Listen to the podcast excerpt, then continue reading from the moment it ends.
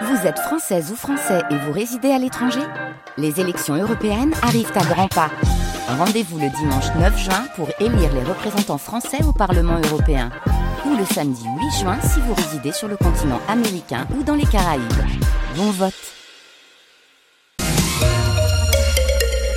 ne vous oublie pas. Message à l'étendard bleu et jaune porté hier à Nantes. Alors qu'on commémorait les deux ans de l'invasion russe en Ukraine. 300 personnes réussies à Nantes, 150 à Saint-Nazaire pour dénoncer cette guerre qui s'enlise et qui empêche Alisa, Alissa, une petite fille de 10 ans, de rentrer chez elle.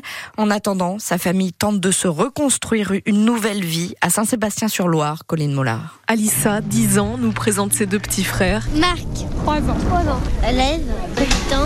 Tu sais pourquoi vous avez choisi euh, Nantes? Oui, parce qu'il y a la sœur de ma mère qui habite là, du coup euh, on est arrivé là. Il y a deux ans, elle ne parlait pourtant pas un mot de français. Je suis en CM1, j'aime bien. On fait des sorties, on j'ai beaucoup de copines, euh, voilà. Euh, j'ai toutes les C'est elle qui fait la traduction pour son père Anatole. Je travaille français, collègue toujours français, oui, bah, bâtiment. La famille a fui Kiev au début de la guerre, mais beaucoup de leurs proches y sont encore. Maman, cousine, frère, frère, beaucoup, beaucoup d'amis. À travers eux, ils suivent à distance le conflit. Guerre, oui, oui, oui, beaucoup, beaucoup de problèmes. Guerre longue, longue, longue, longue. C'est triste, triste. La maman Victoria mime des larmes sur ses joues et peine à cacher son émotion sous la pluie battante. Sa fille, elle, garde le sourire et un espoir de revoir son pays. Bah, j'ai envie de juste revenir, voir comment ça se passe, voir qu'est-ce qui se passe là-bas, mes copines d'avant. Elles sont là-bas, je crois. Mais les enfants grandissent, ils se reconstruisent une vie ici, alors on ne sait pas si on retournera un jour vivre en Ukraine, nous fait comprendre sa mère, avec quelques mots de français et des gestes surtout. Comme euh, Alissa, ses parents et ses frères, 2500 Ukrainiens sont toujours réfugiés chez nous en Loire-Atlantique. 400 enfants y sont scolarisés. Ambiance électrique au salon de l'agriculture. c'est le moins que l'on puisse dire. Emmanuel Macron a finalement passé 13 heures sur place, copieusement sifflé par la foule. L'ouverture euh, au public du salon a même été repoussée d'une heure et demie à cause de heures entre agriculteurs et CRS. CRS posté au milieu des allées, c'est du jamais vu, Audrey Tison. Entre les policiers en civil et les CRS en uniforme, ce sont 800 membres des forces de l'ordre qui ont été déployés dans le salon. De quoi tenir à bonne distance le groupe d'agriculteurs en colère qui continuait à huer et à lancer des cris Macron démission. C'est donc dans cette bulle et dans une ambiance cordiale que le président a pu échanger avec des éleveurs et des représentants de la filière pêche. L'Élysée a même regroupé plusieurs rendez-vous lors d'un même déjeuner à huis clos afin d'éviter trop de déplacements. Emmanuel Macron désigne sans le nommé le responsable présumé des débordements, la coordination rurale, seul syndicat qui n'a pas clairement demandé à ses troupes de se calmer après les trois heures de débat du matin.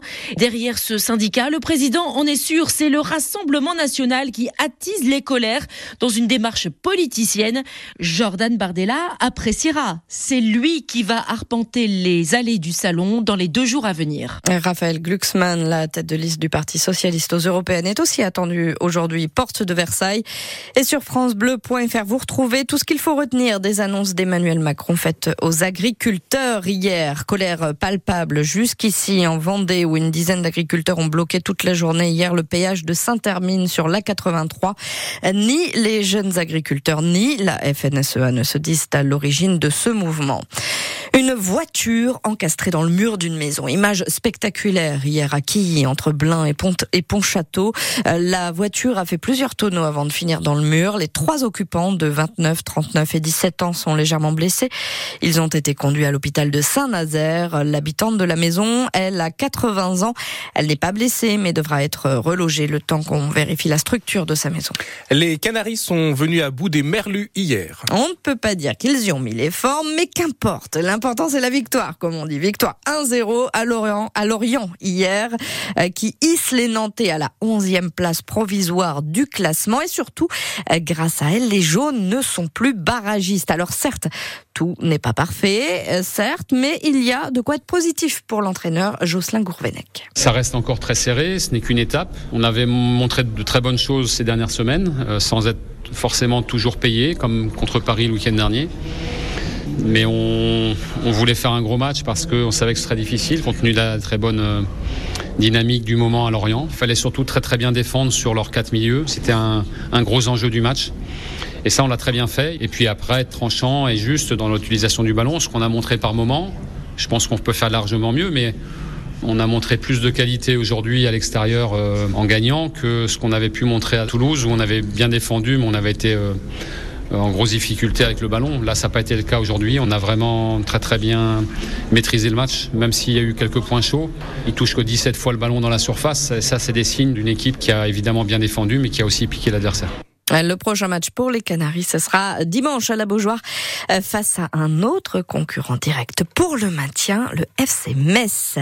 Et puis c'est la dernière chance pour voir Starmania à Nantes, l'opéra rock culte des années 80, signé Michel Berger, Luc Plamondon.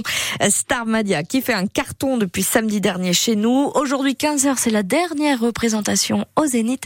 Et pour l'anecdote, je ne sais pas si vous savez, mais cette version de Starmania, eh bien c'est celle du dramaturge Thomas Joly et c'est lui qui orchestra euh, cet été euh, les cérémonies d'ouverture et de clôture mmh. des JO ah de bah, Paris. Rien que ça.